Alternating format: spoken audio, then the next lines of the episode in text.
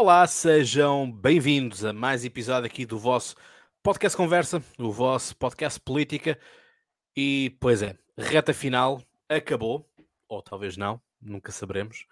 Uh, as eleições no Brasil estão, estão a ser mais que prolongadas uh, daquilo que é uh, o, o, dito show normal, por assim dizer, vamos dizer, vamos, vamos chamar assim carinhosamente, em que a eleição não, não foi concluída, no sentido de os ânimos da, da eleição prolongaram-se no tempo e no espaço, ainda hoje continuam a surgir os relatórios militares, um, continuam a existir as mensagens no, no WhatsApp uh, a dizer que as eleições são fraudulentas.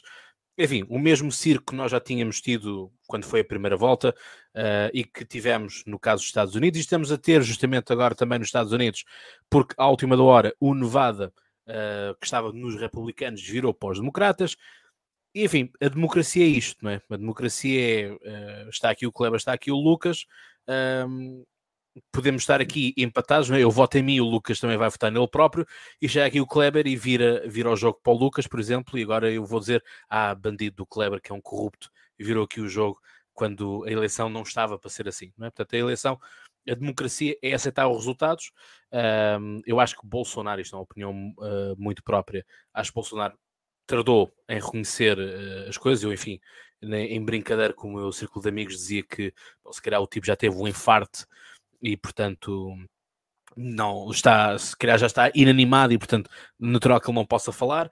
Eh, a imprensa portuguesa foi ao cúmulo da questão, e eu até cheguei a enviar para vocês, de ver que uh, a mulher do Jair Bolsonaro já não o seguir no Instagram, quer dizer, isto parece que estamos um, naquelas discussões de, de parque infantil, de, de, de, crianças, de adolescentes, em que ai, ah, o outro já não, já não segue, já não são amigos. Quer dizer, isto é, é surreal, não é? Quer dizer, irmos a este pormenor da, das questões, e como também há muitas pessoas que ainda se perguntam porque é que a Melania Trump ainda está com o Donald Trump, portanto, foi uma coisa nós temos que aquele casamento uh, do Trump, aquilo não era muito saudável, porque ele procurava dar-lhe a mão e ela dava-lhe para trás.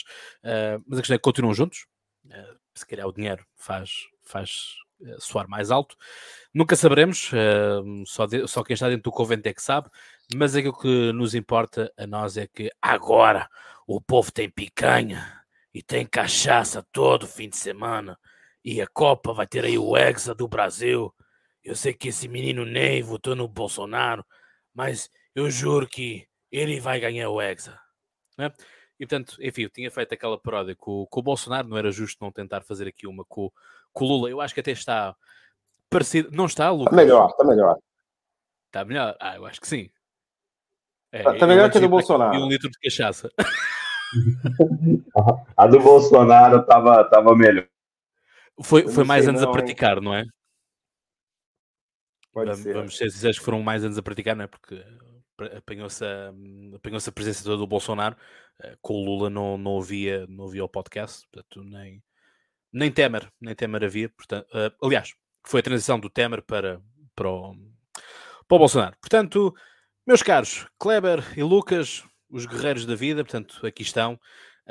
Um, como é que estão os ânimos aí perto das vossas realidades? Eu sei que o Kleber está numa outra latitude uh, diferente e numa outra longitude diferente, mas que ainda assim, uh, eu no Instagram, lá está, é muito difícil conseguir partilhar conteúdo do Kleber, porque o Kleber funciona muito nas stories, o Kleber não funciona em posts.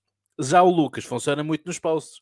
Por isso torna-se mais fácil para mim partilhar o, os conteúdos que o Lucas e, e, o Emerson, por exemplo, vão publicando do que o Kleber. Mas o Kleber funciona muito bem no, nos stories e faz muitas Eu não questões. tenho competência, eu não tenho competência para produzir as coisas que, que Lucas e, e, Emerson produzem. Esses caras são, são profissionais, são não, mas sabe, é, influências mas de verdade. Eu, eu às mas... vezes vou lá e coloco a minha opinião, só isso.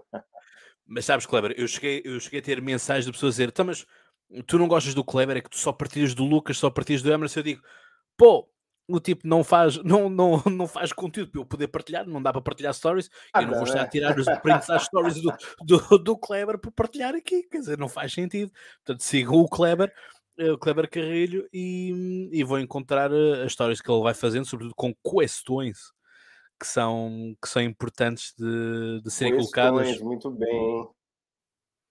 Portanto, contem-me lá as vossas, as vossas realidades. Manda aí, Lucas. Você, você que está aí dentro do, do caldeirão aí. Depois eu falo daqui. É, na, na verdade, a gente ficou esse tempo sem o programa para fazer esse encerramento de hoje. E a política do Brasil é uma grande novela, né? Todos os dias temos episódios novos, né?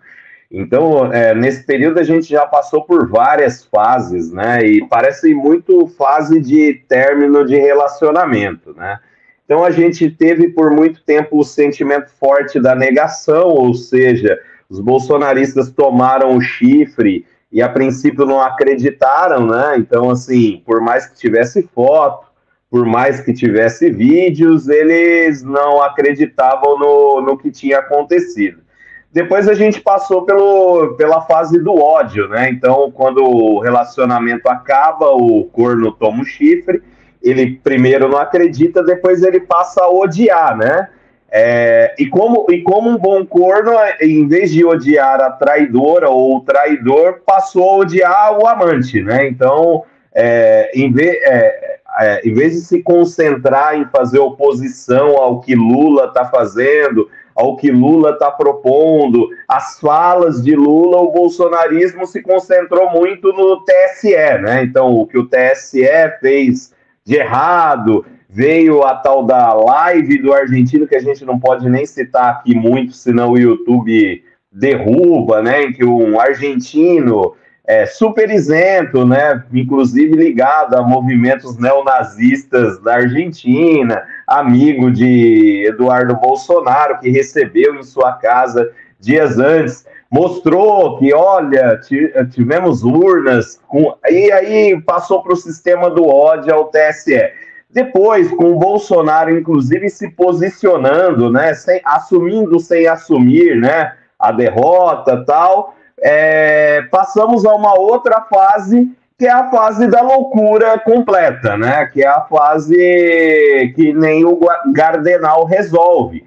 Afinal, tem pessoas que, mesmo com o presidente é, se sentando à mesa do futuro vice-presidente para negociar transição, com o presidente da República, Jair Bolsonaro, negociando aluguel de casa com o presidente do seu partido, ou seja, ele já assumiu que vai sair do Palácio do Planalto e vai para uma casa, você ainda tem pessoas em quartéis pedindo coisas que a lei não prevê. Então é importante, é, porque às vezes aí em Portugal é, não se tem a noção de que esses manifestantes primeiro pediam uma intervenção militar constitucional. Não há em nenhuma linha nenhum artigo, nenhum parágrafo da Constituição previsão de qualquer intervenção militar. Aí depois que eles perceberam isso, depois que eles chegaram até a comemorar uma fake news de prisão do Alexandre de Moraes, cantaram o hino nacional ao pneu de trator, tudo isso, tal, aí eles mudaram para intervenção federal.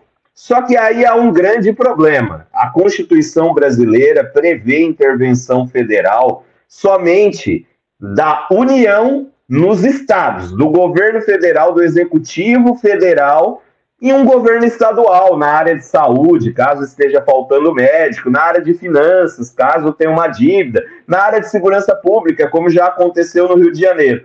O judiciário é um poder independente e equivalente ao executivo federal, ao presidente da República. É um poder equivalente assim como é o legislativo. Então, jamais um presidente da República pode pedir qualquer intervenção, qualquer ação em um poder independente. E aí eles aprenderam isso também. Depois de outras fake news, tal, cantar o hino fazendo gesto nazista, toda essa loucura, eles aprenderam que a intervenção federal também não era possível. Então, agora, os que seguem lá estão na linha do golpe de Estado ou do golpe militar, pedindo para as Forças Armadas fazerem o ilegal, já que eles não acharam uma desculpa legal para aquilo, que não existe na legislação brasileira, eles passaram a pedir o ilegal. E aí tem um outro problema, porque as Forças Armadas primeiro fizeram o relatório, primeiro que assim, é tanto o primeiro que eu tenho que explicar que fica difícil a loucura que a gente vive, Cláudio. Mas só para você entender, é, Forças Armadas e o mendigo, o Noia da Rua e eu temos a mesma autoridade quanto a fiscalizar eleições. Só para você entender. O, não sei se é em Portugal, tem aqueles mendigos bêbados da rua que ficam gritando tal. Ele, o, a, o general, o comandante das Forças Armadas e eu temos a mesma autoridade eleitoral no Brasil. Nenhuma, zero. Não, não temos nada. Mas mesmo assim, a, as Forças Armadas, assim como o mendigo de rua poderia ter feito e eu poderia ter feito também, resolveu fazer um relatório. E ficou muita expectativa do que viria desse relatório que não vale nada, que é ilegal. Inclusive, a, as Forças Armadas podem responder por isso, porque é um relatório ilegal.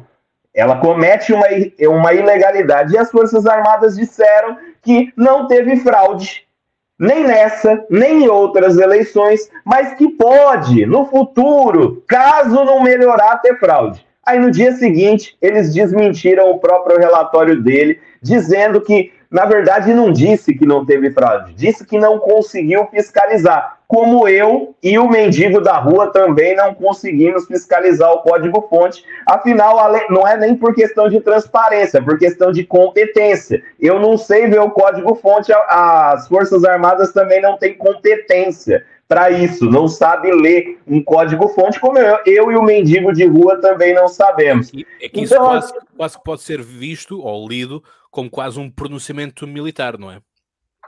É, mas é, é, além de ilegal, é ridículo. Imagina o seguinte, Cláudio, pensa, pensa o seguinte: você vai chegar no Bill Gates e falar assim, Bill Gates, eu não consegui entender seu código-fonte. Ele vai falar, ah, você é jornalista, marqueteiro, você não entende dessa porcaria mesmo. É a mesma coisa das Forças Armadas. Ela, eles não têm competência para isso, mas eles tentaram ter e não conseguiram.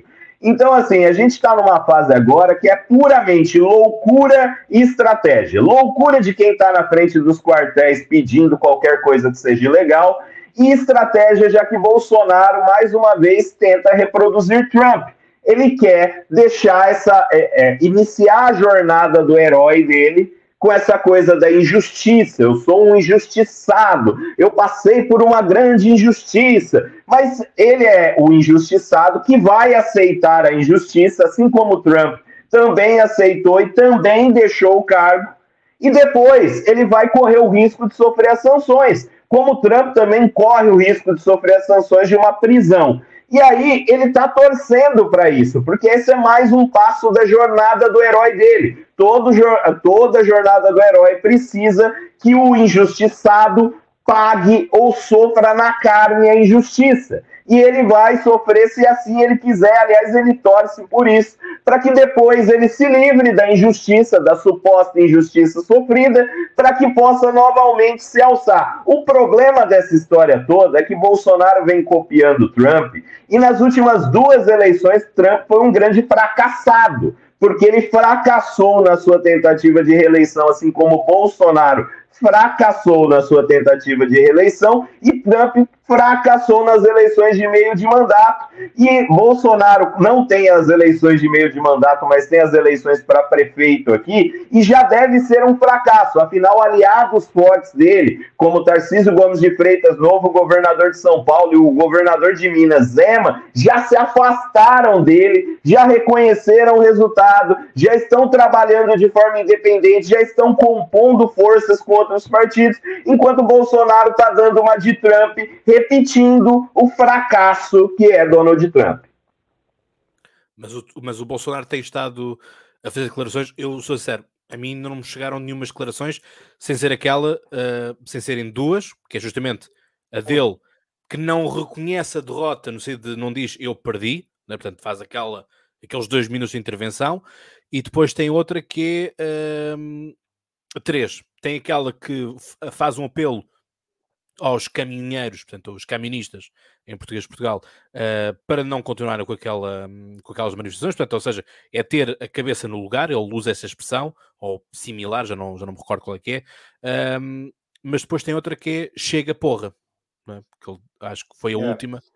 Ou, ou mas ele foi naquela lá, não tive certeza. Zelensky, né, é, Claudio? O ponto é que ele foi a, segunda, foi fazer a live dele lá vestido de Zelensky, não sei se você notou. Então ele está é, só, só tá t-shirt. Só de t-shirt. Ele nunca tinha feito aquilo. Aquilo, sim, aquilo sim, sim. É, é o figurino de Zelensky para mostrar que é tão, que é tão é, maluco por guerra quanto. Deixa eu te falar uma coisa importante aí, Lucas. Eu, eu, eu acho interessante o que você disse, mas assim, tem, tem um ponto fundamental. O Bolsonaro vai querer fazer tudo isso, só que, como eu, eu me lembro muito de uma fala que eu, que eu tive é, logo depois que ele foi eleito, em 2018, em 2018, logo depois que ele foi eleito, na semana em que ele foi eleito, que eu disse: é, Bolsonaro é o personagem mais descartável dessa história.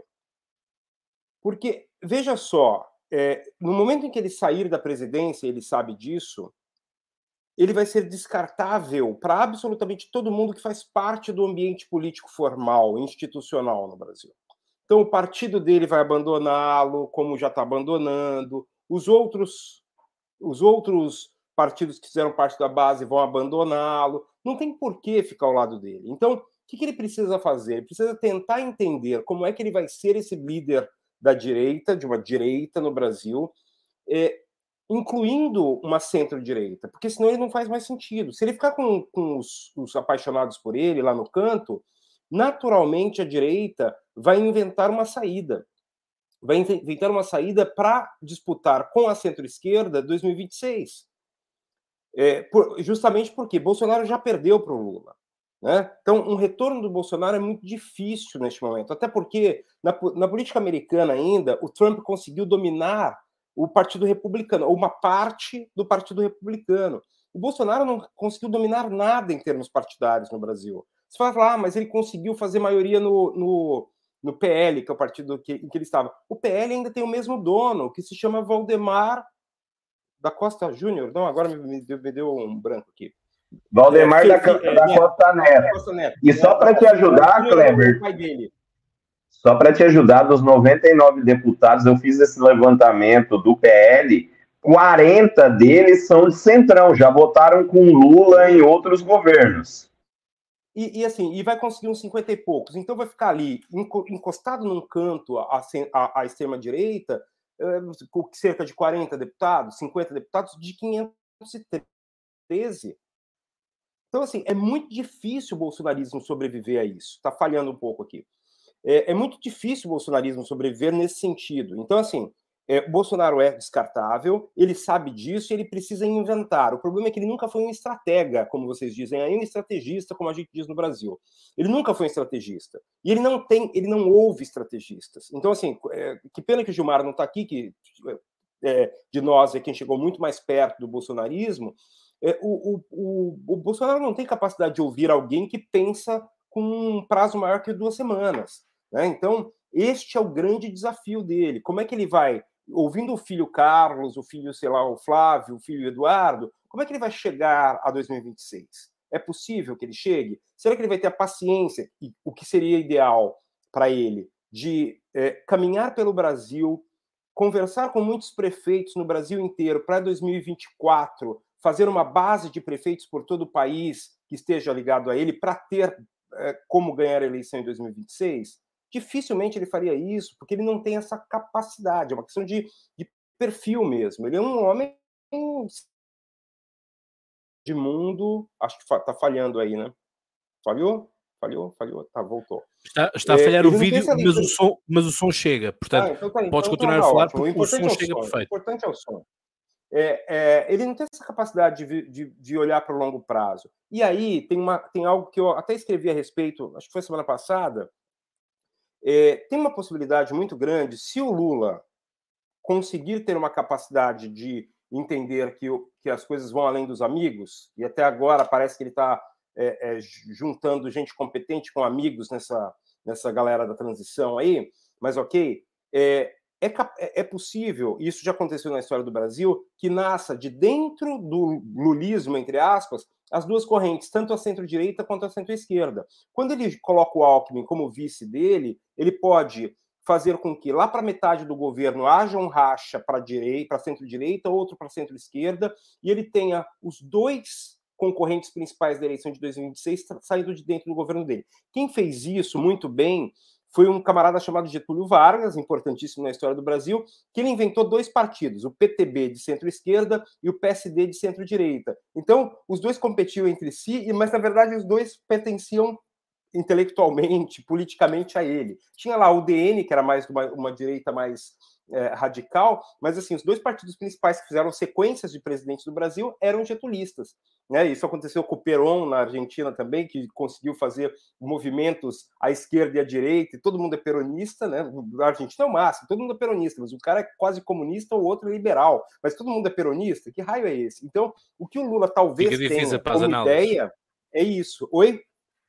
Fica difícil para as análises do caso argentino. Eu, quando falei da Argentina há cerca de 3 ou 4 anos, deparei-me com isso, que é, todos são peronistas, não é? Quer dizer, toda a gente quer o Perón, mas quer dizer, Marqui e...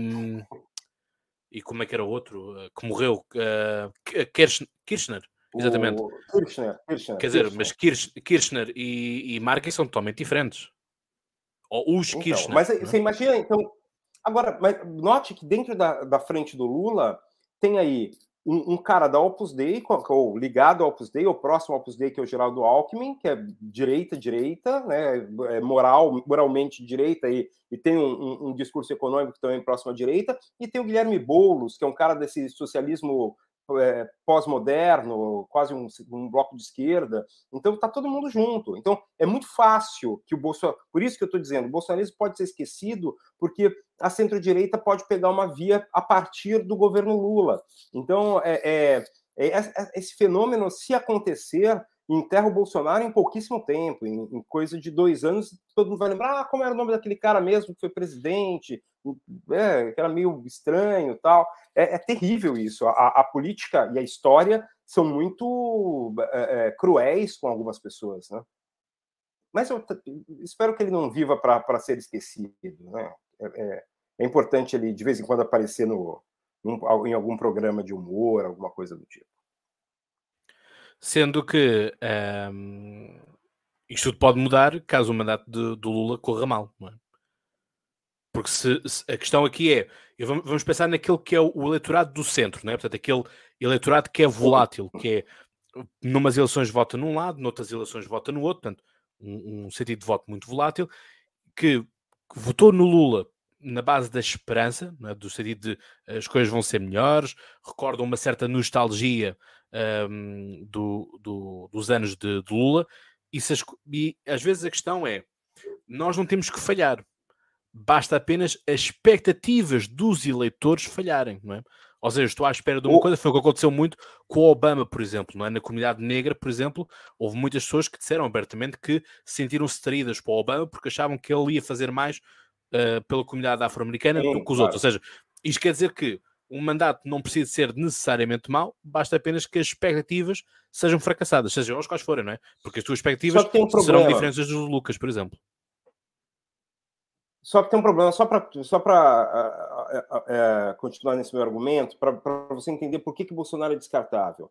Veja só, o Bolsonaro teve a capacidade de jogar de volta. Veja, olha só que coisa. Se, se o PT tivesse perdido uma sequência de duas eleições, como é natural na, na alternância, teria ficado oito anos fora do poder. O PT só ficou seis, porque Dilma perdeu o mandato no meio e, e teve um, um, um, mandato do Bolsonaro. Quer dizer, o Bolsonaro teve a capacidade de entregar pro, o, o poder de volta para o PT num prazo muito mais curto do que todo mundo cheio do Bolsonaro esperava. Do, de saco cheio do Lula esperava. Então, o que acontece é que a direita precisa inventar alguém que, pelo menos ao tomar o, o poder, se, se, o mandato do Lula for muito mal, tá? que pelo menos ao tomar o poder do, do PT, fique pelo menos oito anos sem devolver de volta. E não vai ser o Bolsonaro que vai fazer isso, você me entende? Porque ele não teve competência nem quando o PT estava enterrado. Né? Então, é, é, é, isso que é muito complicado. Quando, quando as pessoas olham hoje para o Bolsonaro e dizem ele foi tão incompetente que pegou um partido que estava esquecido, é, é perto da morte, e devolveu o poder para esses caras, como é que é possível isso? Então, é provável que a, a direita aí se reorganize muito rapidamente ou puxando de dentro do próprio é, é, da, da, própria frente do Lula alguém, ou inventando um outro personagem para conseguir fazer com que em 2026 haja uma concorrência mais competente. Senão, voltar Bolsonaro é, de novo, a grande cagada. Né? Então, assim, é, é por isso que é muito difícil acreditar que o Bolsonaro sobreviva politicamente a esse tempo. Lucas, no futuro, achas que podemos encontrar hum, hum, por uma candidatura presidencial do Brasil uh, novamente Haddad na corrida contra Tarcísio, por exemplo? Não, é, é assim, né? O, que o Kleber falou foi fenomenal da, dessa questão do ponto de vista estratégico do Lula criar as duas forças. Aliás, assim, é, se eu fosse apostar o sentimento íntimo do, do Lula, né? Se é que eu consigo passar por isso, eu acho que o Lula ele, ele entra para esse mandato, apesar da, da, da, boca dele às vezes se descontrolar, justamente com esse papel de eu não tenho é, ideologia, ou eu não tenho lado, e eu estou aqui para restabelecer a ordem política. Pelo menos foi esse todo o, o, discurso estratégico dele da campanha. Então, Lula vai ser um cara muito grato ou, ou, ou um cara competente se saírem duas frentes do governo dele. Por exemplo, um, uma candidatura Alckmin e Simone Tebet de um lado e uma candidatura mais progressista, como um Haddad, como um Camilo Santana de outro lado porque ele vai ganhar essa imagem e vai ganhar essa construção de alguém que repacificou a política brasileira. Eu acho que esse é o grande objetivo do Lula de é, e assim ele acaba excluindo, né, o Bolsonaro ou o bolsonarismo do, da questão, né? Eu, eu acho importante a gente, a gente pensar nesse, nesse futuro do Brasil. É, eu costumo falar o seguinte: eu perdi meu pai ele em quatro meses, né? Ele era um cara saudável em quatro meses ele morreu com um câncer raro. E a gente aqui no Brasil e na política tem essa coisa de falar assim, mas quem vai ser daqui quatro anos? Mas vai ser o Haddad e o Tarcísio? Cara, amanhã um desses é pego aí em qualquer coisa, ou por incompetência, ou por conjuntura política, e ele é desmanchado politicamente, e acabou. A gente, a gente fica pensando, por exemplo, em 2014, quando o Aécio perdeu a eleição por muito pouco, e depois ele teve um destaque, um protagonismo de alguns meses como um líder de oposição, como alguém que questionou resultados, qualquer pessoa poderia apostar que o Aécio fosse um candidato fortíssimo em 2018. Só que no próprio ano de 2016, quando a Dilma caiu, ele caiu junto num escândalo da JBS, em que, é a fábrica de carne, tá? Para quem não sabe, em que ele falou que podia matar o próprio cunhado, que era bom que o, se fosse o, primo, o próprio cunhado. O primo. primo. É, o primo, poderia matar o próprio primo, e o Aécio praticamente assim sofrendo para se eleger deputado federal depois um cara que tinha tudo para ser presidente então assim, é muito difícil a gente cravar o que é o que é fácil perceber é que o campo da direita ou pelo menos o campo direita e não extrema direita já tem é, é, se preparado para descartar Bolsonaro e agindo para isso, né? Então você tem, por exemplo, o Republicanos, que é o partido do Tarcísio, do governador de São Paulo, apostando suas fichas em Tarcísio como um bom candidato a presidente. O próprio PL de Bolsonaro já convidou o governador de Minas Gerais, Romeu Zema, para integrar as fileiras do partido. Qual o objetivo? alçá-lo a uma candidatura presidencial. Então, assim, é, o, o, cerco político desse campo, ou pelo menos quem tem é, quem tem partido, que aqui no Brasil só é candidato com partido, está fechando as portas para o Bolsonaro, para a pessoa Bolsonaro. Então, assim, a, a, gente pode ter uma próxima eleição com muitos nomes, é, até porque, assim, Lula fatalmente não virá a reeleição. Não acredito que Lula seja candidato à reeleição. Então, isso, um presidente que poderia ser candidato à reeleição, que não sai reeleição, e um ex-presidente que tem vontade de sair, mas não tem espaço político para isso, abre um campo enorme, como foi 2018, por exemplo. 2018 foi uma eleição de campo aberto. Então você pode ter um Zema no PL, você pode ter um Tarcísio no Republicanos, você pode ter o Alckmin como candidato, você pode ter até a própria Simone Tebet, o PT para manter o protagonismo tenta dar um cargo de relevância ou de destaque a Haddad, mas talvez outro nome do PT se destaque no meio do caminho. Camilo Santana, que é um cara competente, jovem também, pode assumir esse protagonismo nacional dependendo do papel que tiver no governo. Então, assim, você tem muitas hipóteses para acontecer, mas todas elas excluem Lula por uma questão de idade, por uma questão de saúde e Bolsonaro também excluído por uma questão de espaço político, porque hoje nem o seu próprio partido aposta nele como candidato, aposta em Zema, porque se não apostasse em Zema não o teria convidado. O partido que o apoiou, que é o Republicanos, aposta em Tarcísio, não aposta em Bolsonaro. Então Bolsonaro vai ficando sem espaço político. Isso. Eu agora queria vos fazer aqui uma pergunta que isto apareceu-me, tem estado a aparecer agora no, no YouTube.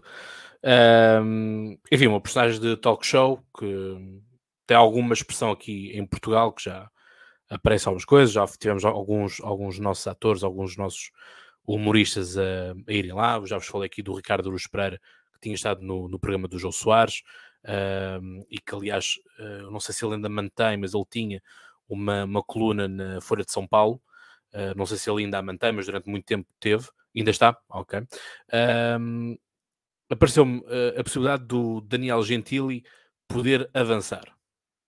E uh, alguns, alguns vídeos dele dizer que tem sido boicotado, de que perdeu o emprego por causa da, da, chamada lacração, portanto, isto, lacração, portanto, é querer-se vincular com personagem A ou personagem B, um, e portanto, em que é que ficamos? O Mamãe Falei, portanto, o, o, como é que ele se chama? Uh, o Arthur Duval uh, lançou Arthur também Duval. um bocadinho, lançou assim um bocadinho também. O que é que podemos ter desta, desta personagem? Só para pormos aqui um outsider, mas que é alguém que é conhecido mediaticamente, mas como nós vimos também nas próprias midterms no, nos Estados Unidos da América, ser popular, ser uma cara conhecida de televisão, não é suficiente para ganhar uma eleição. Mas queria, queria ter o vosso input. Eu acho que o Danilo Gentili foi lançado agora para tentativa do MBL sobreviver. Né? O MBL está morrendo, teve um péssimo desempenho eleitoral, né?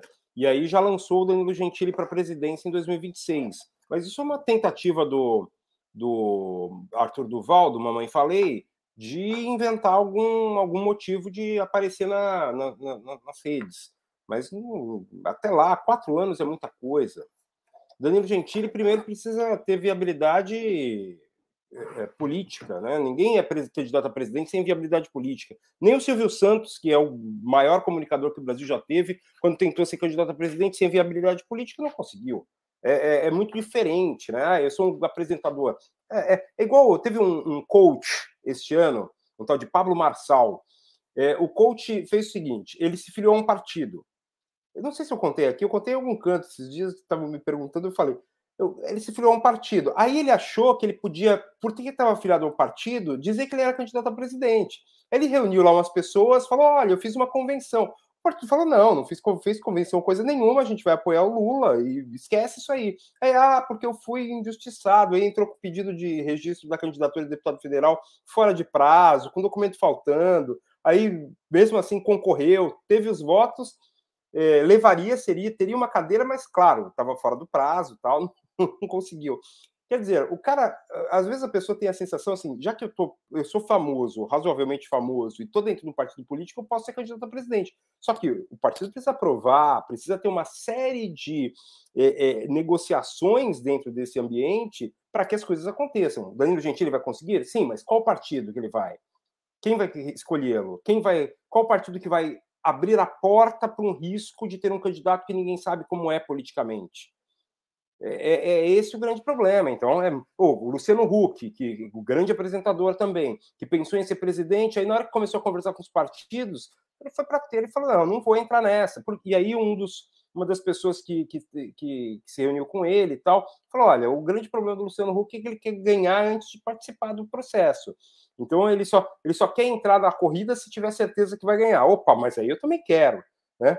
Então, assim, é, é, é, são todos esses detalhes. É, é, o, o, ambiente político em qualquer lugar do mundo é super difícil. É como você entra no Partido Socialista, no Partido Social Democrata ou qualquer partido em Portugal, e não dá para você falar, eu vou ser o próximo líder nacional e você o, o candidato, entre aspas, candidato a primeiro-ministro da próxima vez. Não, você precisa galgar os, os, né, os degraus todos. Né? Então, é, é, é, eu acho difícil, eu acho que essa, isso é bobagem. Mas não sei, manda, Lucas.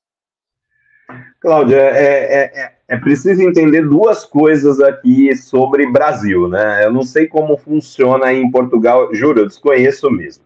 Aqui no Brasil é isso que o Kleber falou. Aqui, candidato, quem escolhe não é o povo.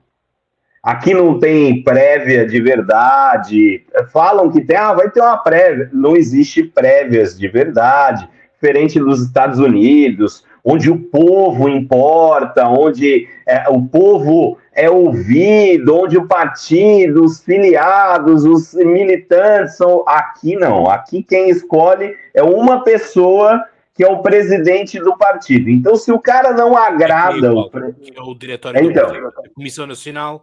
Portanto, ou, ou, é alguém que está próximo do líder, alguém que eh, tem feito um bom trabalho autárquico, portanto, ou seja, na, nas câmaras municipais, e depois pode vir ser empossado para, para deputado ou para ministro, e só quando o secretário-geral ou o presidente decidir sair ou for derrubado em eleições de Congresso, é que aqueles que estão na fila se podem avançar para disputar eleições internas dos partidos. Então, aqui é assim, quem decide é o partido. E o MBL, aí entrando na segunda parte, que assim, para você entender a construção do MBL, desde o início, o MBL, por mais que diga que não, eles tentam criar um partido, mas eles nunca conseguiram. Até porque o Bolsonaro, que é muito maior do que eles, também não conseguiu criar o seu próprio partido. Então, assim, eles sempre tentaram. Então, primeiro eles estiveram no DEM, é, não conseguiram se tornar partido, estiveram no DEM, aprenderam que lá quem manda é o Milton Leite, o ACM Neto, saíram do DEM. Aí eles foram para um partido nanico, que era o Patriotas.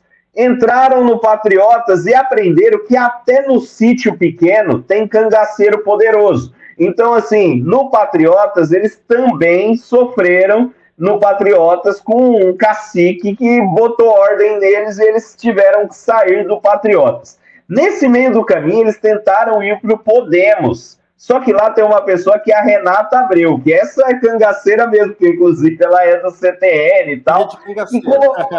é, filha de cangaceira. E ela colocou ordem neles também, e eles tiveram uma passagem relâmpago. Tanto que teve gente que nem conseguiu ir para o Podemos. E aí eles voltaram para o DEM, que agora é o União Brasil, e, e, entenderam que a política que eles querem fazer, o que eles sempre quiseram, o protagonismo que eles querem ter, eles não vão ter. Então eles precisam manter a história de que Lula precisa de uma oposição e que Bolsonaro é uma oposição incompetente. Essa é a história que o MBL está contando desde o início da campanha. Tanto que por isso eles disseram: não, não vamos votar em Bolsonaro. Ele, aliás, eu vou confessar aqui. Aliás, vou eles confessar... muitas campanhas para votar em branco. Isso, nulo. Votar, vou, em branco. Nulo. Vou fazer uma confissão. Tem um vereador de São Paulo que vai anunciar a saída dele do MBL, vai anunciar agora, tá para anunciar, que ele, durante o segundo turno, confidenciou no particular, em conversas com outros vereadores, de que ele adoraria que o Lula vencesse as eleições. Porque se o Bolsonaro vencesse, o MBL iria sumir. Porque, assim, a direita seria o bolsonarismo e eles não teriam espaço, a não ser que eles fossem para a esquerda, mas também não teriam espaço. Se o Lula ganhasse, a oposição ao Bolsonaro, o campo de oposição, poderia se abrir. E aí eles poderiam, logo no começo do governo Lula, falar assim: ó, a gente sabe fazer oposição ao PT e o Bolsonaro não sabe. Então a direita, eles querem rachar a direita entre os bolsonaristas e eles. E para isso, a melhor forma de você rachar é você apresentar o nome. Como não tinha outro, eles anunciaram o Danilo Gentili. Mas no mesmo congresso onde eles anunciaram o Danilo Gentili, eles levaram o Eduardo Leite. Então, assim, eles estão procurando alguém para representar a cara deles. O problema é que, assim, ninguém quer ser representado por eles. Estão com crise de identidade, coisa que eles sempre Arthur, tiveram. O Arthur Duval, mas, mas o Arthur Duval é irrecuperável, porque ele é o, o rosto mais, mais conhecido, não é? A... Ele não pode ser candidato, né, na próxima eleição, sim, né? Começa por aí. Está caçado, está caçado, sim, sim, sim. Mas, mas, depois, mas depois desse período, Oito não é anos. recuperável? Então, é, é recuperável sim, com um cargo legislativo, né? É, vereador de uma cidadezinha do interior, talvez. Brincadeira. É, não, não é, para deputado estadual, para deputado federal, o MBL é competente. Se você avaliar, eles elegeram um deputado estadual em São Paulo, um deputado é, federal, e, e assim vários estados. Em Santa Catarina elegeram um estadual e um federal. Votos, é, é, tiveram bons votos. O Kim, o Kim é, um, é um parlamentar bom, não é ruim. se você pensar em, em é, Kim Kataguiri. É, se você Kataguiri. pensar em trabalho, né, em apresentação de projetos, em discussão e tal, ele é, ele é um cara bom. Agora, claro que assim. É, Mas há muita demagogia à mistura, pelo menos é aquilo que eu acho. Mas assim, vamos pensar o seguinte: eu, eu acho Porque, assim, que, o, o, que eu, o, que eu vi, o que eu vi mais neles nestas eleições foi a questão, eles agarraram-se muito à questão de nós não estamos a usar os, o, o fundo estadual, não é? o fundão. E eu acho é, que isso foi uma mas coisa agora vão, vão, vão, vão precisar. Claro. Já mudaram de ideia e vão usar. Mas todos precisam, não é? Quer dizer, é surreal fazer uma campanha com, com porta a porta do, dos vizinhos, não chega. Sim, é, é, mas esse é uma. Porque a concorrência é real, né? Esse é um amadurecimento político do MBL, quando ele passa a entender que não dá para jogar futebol com regra de basquete. E não dá para jogar basquete com regra de futebol. Futebol se joga com regra de futebol. Só que assim, Cláudio, é, é, é importante a gente entender que a gente tem um movimento que é estritamente de rede social. O, o, por mais que as pessoas achem que o bolsonarismo é, é, um movimento de rede social, é um ledo engano, um grande engano. O bolsonarismo está presente na sociedade fora da tela. Você tem ali os produtores do agro, você tem ali é, o comerciante local, o cara que diz que é empresário mesmo que tem uma porta. Então você tem uma construção social do bolsonarismo que vai para as redes sociais. O MBL é algo restrito às redes sociais. Tanto que a gente brinca, né? Vá na rua e acha um eleitor do Fernando Holliday. Acha um eleitor do Kim Kataguiri andando na rua, na periferia, na fila do banco. Você não encontra. Eles, eles não existem fora da tela. Então, quando não se existe fora da tela, é muito difícil você ocupar espaços políticos, porque política no Brasil, política interna, partidária, não se faz na tela.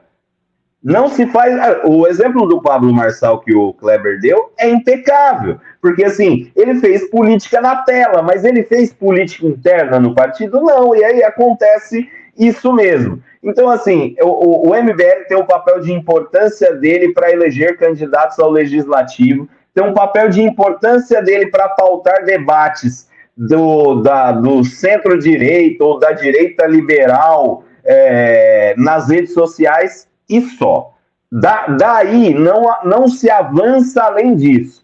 Então, assim, eles não vão ter um governador, eles não vão ter um presidente e dificilmente terão um candidato a presidente, porque para terem um candidato a presidente, eles precisam ter um partido. E para ter um partido no Brasil, é só para gente muito, muito boa, tipo Gilberto Kassab, porque nem o Bolsonaro conseguiu ter seu partido. Muito bem, vamos à última pergunta. Vamos lá. Vamos eu tô, tô, é... também estou com pressa aqui hoje. Eu sei, eu sei que sim, eu sei que sim, Kleber, e aliás, se quiseres, Desculpa. pode ser tu já a responder. Um, tá. E que é, quais são os principais desafios que agora o, o Lula vai enfrentar Uh, porque uma coisa é a campanha, não é? uma coisa é aquilo que é dito na campanha, dizer que vai, vai dar picanha e, e, cachaça para, para toda a gente, ou que toda a gente vai ter acesso a isto com, com relativa facilidade, pelo menos essa foi a, foi a mensagem que, que, que foi passando na campanha, mas a questão agora é cair na real, não é? Portanto, agora é perceber realmente quais são os problemas do Brasil. À cabeça temos um, um Brasil efetivamente partido, e vamos aqui falar de partido quer não seja apenas pelas imagens da rua, mas também pelo resultado eleitoral, portanto, quer dizer, 51-49 não é resultado que deixe um presidente está eleito, sim, mas não é um presidente que possa, possa andar de peito cheio na rua confortável porque diz eu tive 60% dos votos, por exemplo. Ou seja, não, não, é, um, não é uma eleição galvanizadora, não é? Portanto, não, não permite assim grande peito cheio. Mas Vamos assumir a, a presença no dia 1 de, 1 de janeiro de 2023. Um, e quais vão ser os principais, um, as principais uh, pautas que, que o Lula da Silva vai ter que fazer? Há grande expectativa dele agora estar na, na COP27, portanto, esta cimeira do, do clima.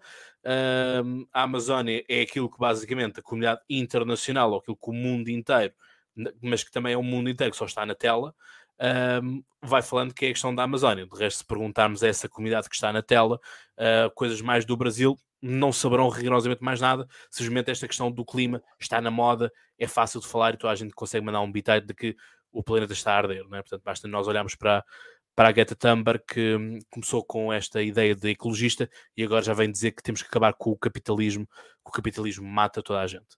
Enfim, as coisas vão de mansinho Vamos e vão lá. chegando lá. Kleber. Vamos lá. É, é, assim, eu vou. Eu realmente estou com um pouco de pressa, mas é, é, é aqui a coisa vai ser muito rápida. É, Lula tem alguns desafios. Um é consigo mesmo, consigo próprio. Ele, ele, ele precisa entender ou colocar, conseguir colocar em prática algo que é fundamental, que é o legado dele. E ele sabe disso, só que ele vai ter muitas brigas de gente muito próxima dele. Então, esquecer que ele tem que levar os companheiros todos para o governo, os grandes amigos e tal, e formar uma equipe realmente política e tecnicamente competente, isso é o primeiro passo. Então, ele precisa fazer isso. Conversar com a comunidade internacional a partir dessa agenda da Amazônia, e ele entendeu isso, e é capaz que ele vá para COP justamente para fazer um show lá e, e, e, e, apresentar Marina Silva e fazer uma série de coisas justamente para criar esse, esse ou para manter esse bom humor da comunidade internacional, isso é importante. E tem a questão econômica. A questão econômica, é, ele vai precisar lidar com um mercado financeiro, entre aspas, que quer uma responsabilidade fiscal, uma responsabilidade nos gastos, principalmente, é, e com uma população que precisa de dinheiro o mais rapidamente possível. Então, imprimir dinheiro, é, aumentar salário mínimo, aumentar as bolsas ou as, né, essas, esses pacotes todos de benefícios, é, aumentar o consumo e correr o risco de ser é, mal visto pelo, entre aspas, mercado, esse é um caminho? Pode ser, mas ele vai ter que ter uma equipe econômica muito competente para segurar as pontas daquilo que a gente chama de tripé é, macroeconômico, tal, não importa agora, mas assim, ele precisa cuidar disso muito bem. É, tem gente para fazer isso? Tem. O PT vai deixar que ele faça isso com tranquilidade? Não. Então ele vai ter que brigar, como eu disse antes, muito com quem está perto, mais perto dele. O é, que, que ele fez? Eu acho que ele foi inteligente nesse primeiro momento. Ele nomeou o gerente. O gerente é o Geraldo Alckmin. Ele botou o Geraldo Alckmin na frente e falou: Eu cuido das questões estratégicas, o Alckmin toca o governo lá na frente. Vamos ver se no governo também vai funcionar desse jeito. Se funcionar, ele se isola um pouco e consegue tomar essas atitudes. Por quê? Porque o Alckmin é um cara muito bem. É, é, muito muito é, inteligente na forma que ele lida com as coisas, principalmente da, da forma tranquila, da forma negociada, da forma equilibrada. Então ele consegue fazer isso. O problema é que assim, quando a gente vê a presidente do Partido dos Trabalhadores e um ex-ministro, que é o Mercadante, ao lado de papagaio de pirata do Alckmin, a gente vê o desconforto que eles estão. Então assim, quando coloca o Alckmin como grande gerente do governo, é, o PT vai ficar muito desconfortável. E aí eu não sei até que ponto ele vai aguentar as pressões para fazer isso da melhor forma. Então, os desafios: comunidade internacional, a questão econômica, é, população em geral versus mercado, e, principalmente, o que ele vai encontrar de é, complexidades políticas, principalmente dentro do próprio partido. E, claro, questões outras é, que vão ser muito mais importantes um pouco mais para frente, são as questões de longo prazo, reindustrialização do país, tirar o país dessa bobagem que é a gente vende é, commodity agrícola e, pecuária, né? Porque senão isso não, não, não desenvolve país algum. Mas isso é, são questões mais para frente. Agora o que ele precisa resolver são essas três, esses, essas três, esse tripé de, de, de complexidades que ele tem.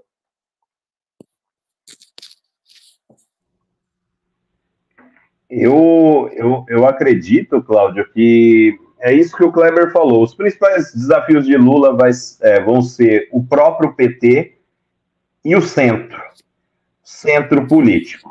Eu acho que o PT vai ser um desafio muito maior do que o centro político, porque assim hoje você, você vê na Folha, por exemplo, o ministro da Casa Civil de Bolsonaro, né, o Ciro Nogueira, que é o, o dono do Progressistas, um dos maiores partidos do Brasil, já falando que apoia a PEC do teto e etc e tal. Então, assim, é, o centro ele vai lidar muito fácil, ou pelo menos melhor. O problema está com o próprio PT, que vai cobrar o seu protagonismo. Você vê essa história própria do Fernando Haddad aí, incabível, né, cara? Eu não conheço ninguém na, na política seja mais fã do Fernando Haddad do que eu. Acho que nem a esposa dele, a Ana Estela, gosta tanto do Fernando Haddad quanto eu, e eu sei que ele não tem a menor aptidão, a menor competência, não é técnica, conhecimento em economia, mas a, é, é aptidão para o momento, para a economia, e mesmo assim o PT insiste em querer Haddad para o Ministério da Economia ou para o Ministério da Fazenda. Todo mundo sabe que passa o, a, o, sucesso de Lula passa pela reeleição de Arthur Lira à presidência da Câmara com o apoio do PT e a reeleição de Rodrigo Pacheco ao Senado com o apoio do PT. Todo mundo sabe disso, menos o PT que insiste em querer ter a presidência da Câmara. Então assim, o PT é o grande problema do Lula. O que, que o PT, eh, se o PT ganhar esse jogo de braço, Lula não vai durar muito tempo no governo. Porque assim, vai começar com esse atrito com Arthur Lira na Câmara, perdendo a Câmara porque o PT vai perder a eleição. Quem disputar com Arthur Lira vai perder. E vai começar como começou o governo Dilma em 2014, com o presidente da Câmara brigado com o presidente da República. Então, assim, e a mesma coisa com a economia. Todo mundo sabe que o mercado não vai reagir bem a Fernando Haddad. Não é o perfil que o mercado quer, não é o perfil que os investidores querem, não é o perfil, inclusive, que o mercado financeiro internacional quer.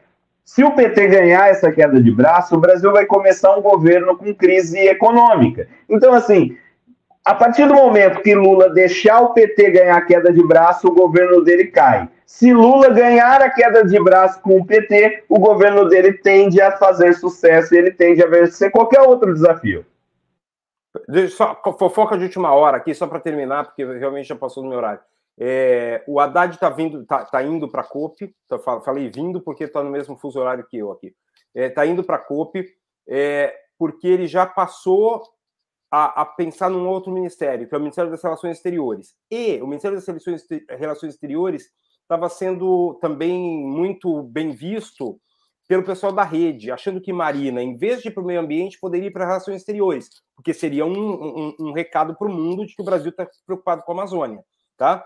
E aí ele vendo esse risco, já, já, já veio para a COP também para tentar eclipsar a Marina na COP. Então, assim, tá, tá a briga tá, tá bem interessante, né? Eu espero que o Lula não né? caia na bobagem de, de, de se complicar nessa história. Obrigado, gente. Só, só mesmo uma última pergunta, uh, que, que, agora me, me lembrei, porque isto também é uma questão que, que está a começar a fazer alguma comissão na, nos próprios jornais uh, portugueses, que é o que é que vai ser agora do STF? em que os próprios jornais portugueses já vêm dizer que, por parte do STF, há uma caça aos perfis de direita. Isto são os próprios é, jornais. Bobagem, bobagem. Isso é bobagem. Claudio, isso é, isso é bobagem, cara. Não, não entre nessa, nessa história, cara. O STF eu não, estou, não caça eu quero que vocês digam. Não, mas eu quero eu que vocês vou, digam. Vou, eu vou responder de forma curta e direta. O STF vai continuar sendo o STF, julgando as questões maiores e fazendo cumprir a Constituição, como sempre fez durante todo esse tempo. Inclusive, quando condenou o Lula e o PT no mensalão, inclusive quando, quando é, condenou vários petistas em diversos escândalos de corrupção e por aí vai. Vai continuar tendo a mesma função que sempre teve, que é a do guardião da Constituição. Com mais ou menos força, com mais ou menos xingamento, pouco importa, mas a mesma função que o STF sempre teve com mais ou menos estrelismo, tem estrelismo no STF, tem aos montes, mas, cara, é isso. Quando, quando o PT estava no governo, tomou porrada pra caramba, um monte de petista preso, e aí o problema era: ó, o STF é nazista, fascista, golpista, sei lá o quê. Agora do STF. Não... Cara, desculpa, um cara que faz, vai num canal de, de YouTube e fala que o nazismo precisa ser é, visto como algo positivo, tem, tem que ter, ser caçado, cara. É como o cara que vai na frente da, da, do quartel e pede para ter ditadura militar. Atentou contra a democracia? Uhum. O, Estado, o Estado democrático de direito tem uma coisa fundamental e o Weber disse isso muito claro. O Estado democrático de direito tem um monopólio legítimo da violência. Então, o que, que você faz quando o cara está tentando contra o Estado democrático de direito? Porrada. Não tem outra saída, meu caro. É a mesma coisa. Tentou contra a democracia, corta o canal do YouTube. Se a gente estiver aqui atentando contra a democracia, corta mesmo. Cara, é, atentou contra. Pronto, isso, é, isso o podcast não, não será cortado. Carol Popper, Carol Popper, cara. É, é Paradoxo é, da, da é tolerância. É intolerante, é intolerante, a gente não tolera, acabou. Então, se eu não vi o STF até agora suspender ninguém que não tenha feito apologia a, a, a alguma atitude antidemocrática. Não vi. Se aconteceu, aí eu vou questionar. Agora, até o momento, eu só vi, só vi gente que faz a, a, apologia ao nazismo, que diz uhum. que o racismo não existe, que, pô, aí realmente aí não, não, tem, não tem como concordar. Muito bem, por isso é que eu gosto de fazer as perguntas para vocês poderem contar a história toda, porque lá está, só se fala de agora, não se fala dessa altura do PT. Valeu, Meus meninos, enorme, muito obrigado. Viu? Eu quero agradecer imenso a vossa paciência de estarem aqui, agradecer também à Lilian, ao Emerson e, obviamente, aqui ao Kleber e ao Lucas por terem estado estes longos episódios a uh, responder aqui a muitas perguntas e nem sempre em fusos horários interessantes ou disponíveis, mas conseguimos. Portanto, obrigado e como eu costumo dizer, vocês sabem então mais de cor. Até lá tenham boas conversas e olhos postos no Brasil. Um abraço. Tchau, até mais. Valeu.